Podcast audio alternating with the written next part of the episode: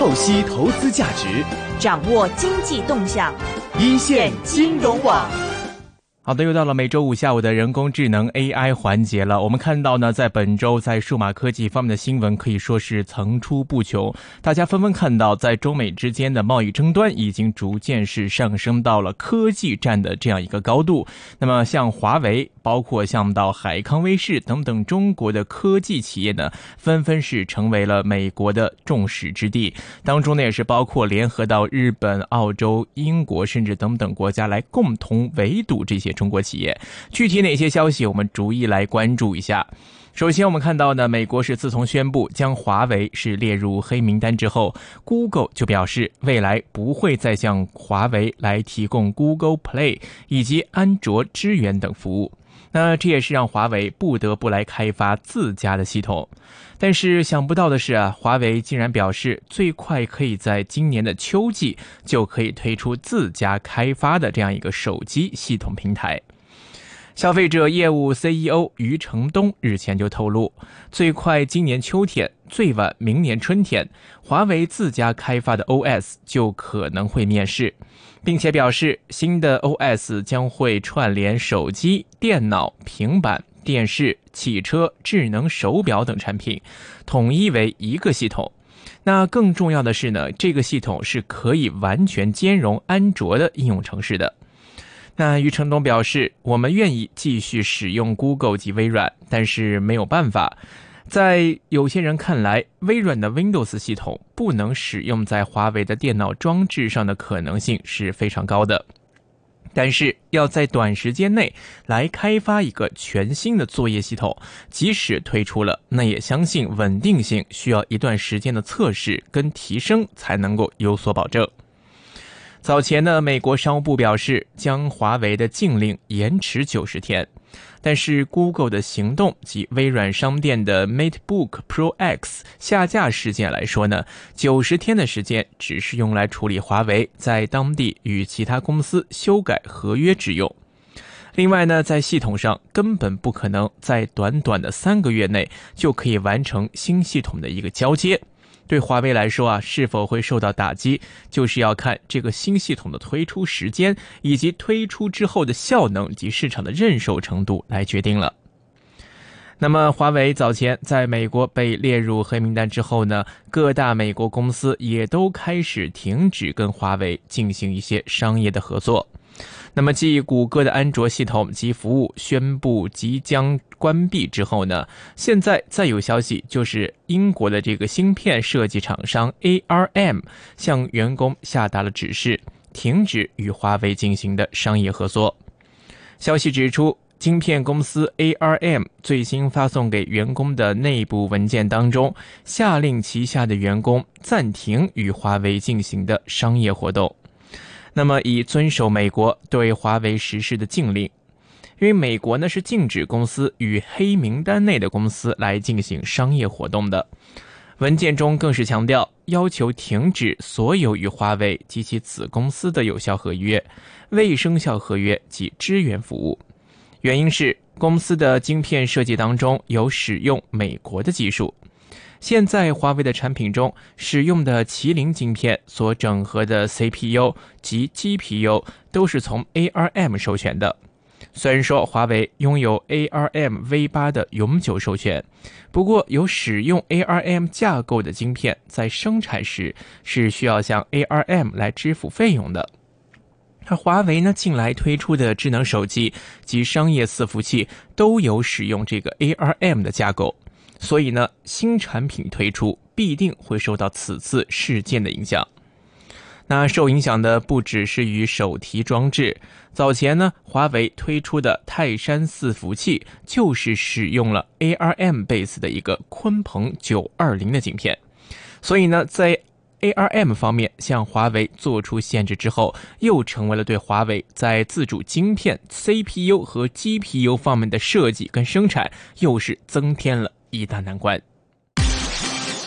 股票交易所鸣金收兵，一线金融网开锣登台，一线金融网。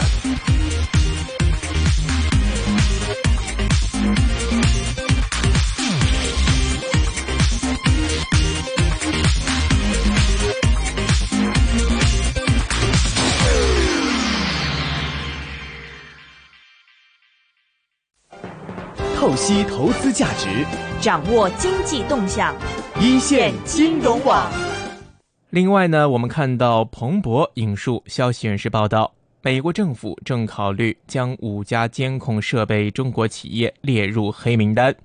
除了我们已知的浙江大华及海康威视之外呢，另外三家企业也是逐一曝光。目前看是包括有美亚柏科、科大讯飞以及独角兽企业旷视科技。根据公司官网介绍。美亚柏科是为电子数据来取证行业上市公司，主要服务于国内各级司法机关以及行政执法部门。而科大讯飞呢，则是在语音合成、语音识别、口语评测、语言翻译、声纹识别、人脸识别、自然语言处理等智能语音与人工智能核心技术上，代表着国际的先进水平。而旷视科技并没有上市，它提供的呢也是关于人脸识别、人工智能、智能地产和智能安防方案的一间企业了。那美国多家传媒就引述消息报道，美国政府呢是计划把生产视频监控系统的海康威视等中国公司列入实体清单，限制美国企业来跟他们做交易。这是特朗普政府首次以参与监控新疆维吾尔族活动为理由来惩罚中国公司。那海康威视日前也是发布了回应，提到希望公司得到公平公正的对待。另外，为鼓励晶片研制，财政部呢日前也是发布了集成电路设计和软件企业产业免征企业所得税的公告。而《纽约时报》就报道，美国政府可能在数周之内做出针对海康威视等数家中国公司的决定，包括列入到实体清单。向海康威视等出企业来出售产品的美国公司，必须先要向美国的商务部提出申请。那彭博社就引述消息报道，除了海康威视之外，监控设备生产商大华股份。及另外三家中国公司也将被列入黑名单。在消息一出来之后呢，海康卫视的股价随即是出现了一个跌停，之后呢又开始逐渐的反弹，收复失地，但是跌幅仍然是超过了百分之五。而大华股份在当天也是一度下跌超过了百分之七。那我们来看一看海康威视的一些背景资料。海康威视呢是在二零零一年成立。总部是位于浙江的杭州，大股东是中电海康集团，是央企中国电子科技集团的全资公司。而海康威视是全球第一大监控设备生产商，业务呢也包括提供以视频为核心的物联网解决方案。根据公司的财报，二零一八年公司的营收就达到四百九十八亿元人民币，净利润有一百一十三亿元人民币。市场研究机构 IHS 的报告就表示，海康威视连续七年蝉联视频监控行业的全球第一，在全球市场的所占份额约为百分之二十二点六。而另外一只也是来自浙江的大华。二零一八年营收也有两百三十六点六六亿元，净利润有二十五点二九亿元，这样的消息势必也将会对这些优势的中国科技企业带来不小的影响。股票交易所鸣金收兵，一线金融网开锣登台，一线金融网。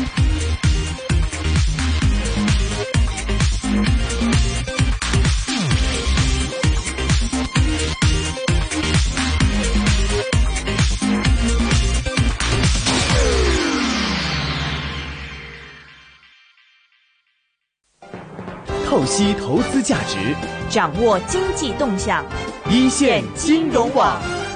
那继美国多方面封杀华为，包括我们刚才提到的几间监控厂商等几间公司之外呢，会不会还会有下一个被针对的目标呢？在周一二十号，美国国土安全部又发出了警报，指中国制造的无人机有潜在的风险。可能会窃取敏感资料送回厂商，继而被中国政府浏览。根据 CNN 的报道，美国国土安全部就指出，美国执法机构及基础设施运营商近年来越来越倚重无人机，指这些产品有可能将美方的数据带到其他国家，包括公司的营运状况及营运者的资料，有机会被中国政府窃取。报告虽然没有指明制造商，但是每家地区使用的无人机接近百分之八十都是来自于大疆。同时呢，大疆 DJI 也是这个领域的龙头。那么至于大疆方面，则回应表示，大疆创新一直以来高度重视资讯安全问题，他们的技术的安全性已经在全球得到反复的验证。其中也包括美国政府和美国领先企业的独立验证。当用户使用 DJI 大疆创新的无人机或其他的技术产品的时候，所生产、储存和传输的资料都完全由用户自己掌握。此外，DJI 大疆创新还提供了特殊的模式，以满足不同客户的资讯安全管理的需要，比如。断开网络连接的本地资料模式，还有私有云部署模式等等。那全球大量的机构每天都在使用 DJI 的大疆创新的技术，以提高生产效率、保障生产安全，甚至是拯救生命。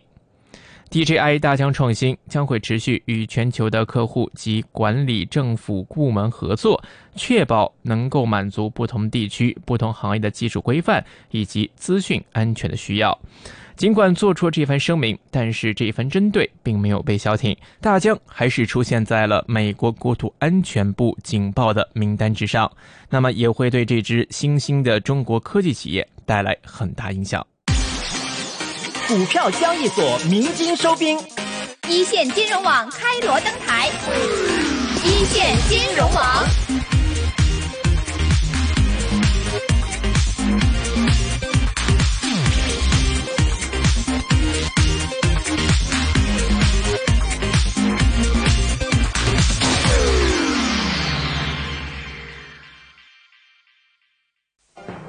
透析投资价值，掌握经济动向，一线金融网。在关注到很多的中国科技企业被美国政府针对并且打压之后，我们再将目光放到中国的上海，来关注到内地方面的一些人工智能方面的新消息。内地首个人工智能创新应用先导区二十一号在上海是启动建设，将会面向制造。医疗、交通、金融等先行领域建设一批新一代人工智能产业创新应用的试验场，来释放人工智能新技术。新产品的赋能效应将会更加的值得期待。那根据内地新华社的报道，为加快推动人工智能创新发展与成果应用，支持上海打造智能加产业高地。由内地工信部批复的上海浦东新区人工智能创新应用先导区，将在人工智能产业布局、基础设施建设、标准体系构建、知识产权交易等方面积极探索，注重创新政府管理，建立包容审慎的监管政策，消除融合发展面临的资质、数据安全等等的壁垒。报道表示。先导区的建设将主要针对三大任务展开：一是打造人工智能核心产业集群；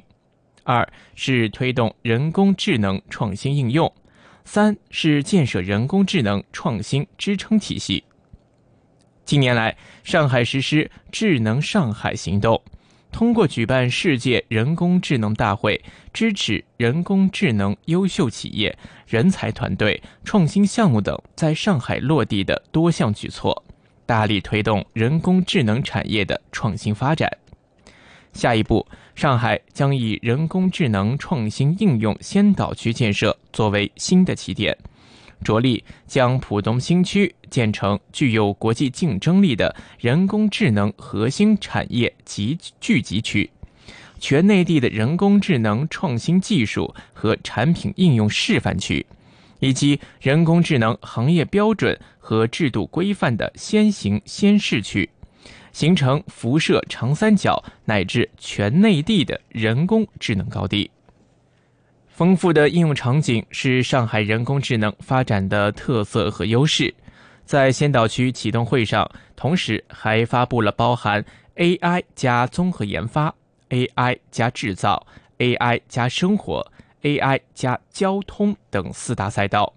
以及芯片研发创新中心、自主智能无人系统。智能装备制造等十六个重点场景，分批次、分阶段推进先导区的建设任务，以此来带动上海人工智能产业高质量的发展，社会生活智能化的升级。很多人都认为，这次美国对内地方面展开的这轮科技打压，是对内地科技企业的一个重大挑战。同时，也是机遇。如果能够成功突破美国在技术领域的封锁，相信内地的科技企业将会迎来一个更广阔的、更独立的发展生存空间。好的，本周的人工智能 AI 环节到这里就先告一段落，感谢各位的收听，我们下周再会。股票交易所鸣金收兵，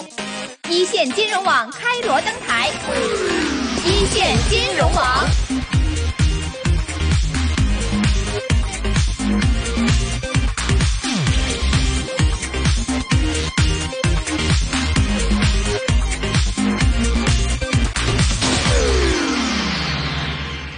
好的，欢迎来到这一时段的易线金融网呢。现在呢是二零一九年的五月二十四号的十六点五十六分的时间。今天啊，从昨天的一蹶不振的盘面来看的话，今天好歹说，呃，无论是 A 股也好，港股也好，总算总算是有一点点这个回归的一个人气的一个表现了。那总体来说，港呃 A 股方面呢，今天两市小幅的低开，早盘是在白酒板块的呃快速走强之后呢，三大股指是有一个冲高的表现，盘中呢受到了。集成电路、呃，农业种植、养鸡概念的轮番杀跌的影响之后呢，各大股指是再次出现了震荡下行的走势。那午后也是受到了一些利好消息的刺激，我们也看到农业板块是再度崛起，带动两市的股指出现快速的反弹，沪指也是率先的翻红。随后又一次出现了一个板块，刚刚说到了像养鸡板块，现在呢是这个猪周期的猪肉概念板块是又一次出现了杀跌，各大股指呢是再度下行，但是好在。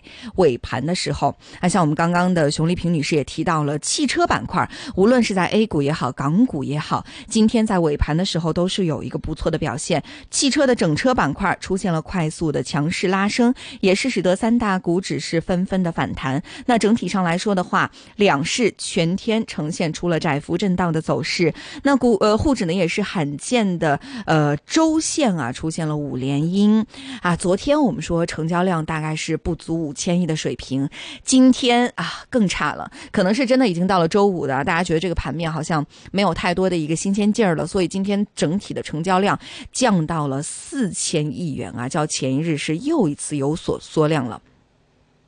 那么截止到收盘的时候呢，沪指是报两千八百五十二点九九点，涨幅百分之零点零二，基本是平盘报收。那深成指呢是报八千七百七十六点七七点，跌幅百分之零点三七。创业板指报一千四百四十三点七五点，跌幅是百分之零点五二。总体来看啊，这个盘面上像农业板块、汽车板块呢，还算是有一点点让人感觉到欣喜的，至少说他们没有因为受到中美贸易战的一个太大的影响，在盘面当中还能。够有一些起色，但是与此同时，我们看到的外围的市场就不太一样了哈。美债收益率是再次出现了倒挂，而且呢，昨天晚上到现在，美股也并不是一个特别好的走势，感觉这个呃，特朗普所带来的一些危机，比如说像美债的收益率已经是五个月的低位了。那美国总统特朗普呢，与众议院民主党人在调查总统问题上的对峙呢，也是进一步出现了升级。特朗普呢也是宣布说拒绝与民主党人在基建计划等两党的政策上呢进行再度的合作，除非他们要停止这个调查啊。呃，有很多很多的外围的一些情况，我们也要持续的跟踪。那接下来呢，我们也会有一些嘉宾来跟大家分享更多的内容。下一时段我们邀请到的嘉宾呢是 I'm Sure 的产品总监高永辉先生啊，他也会做客我们一纵的演播室来解析 TVC 的强基金可扣税的自愿供款到底有一些怎么样的一些解读。那在第二个时段呢，我们也会邀请到威廉罗呃卢志威来跟我们详细的来分析现在的外围市场以及内地市场以及我们的港股市场的一些表现。那也欢迎大家能够登录到我们一纵的 Facebook 上面来留言。留下你们。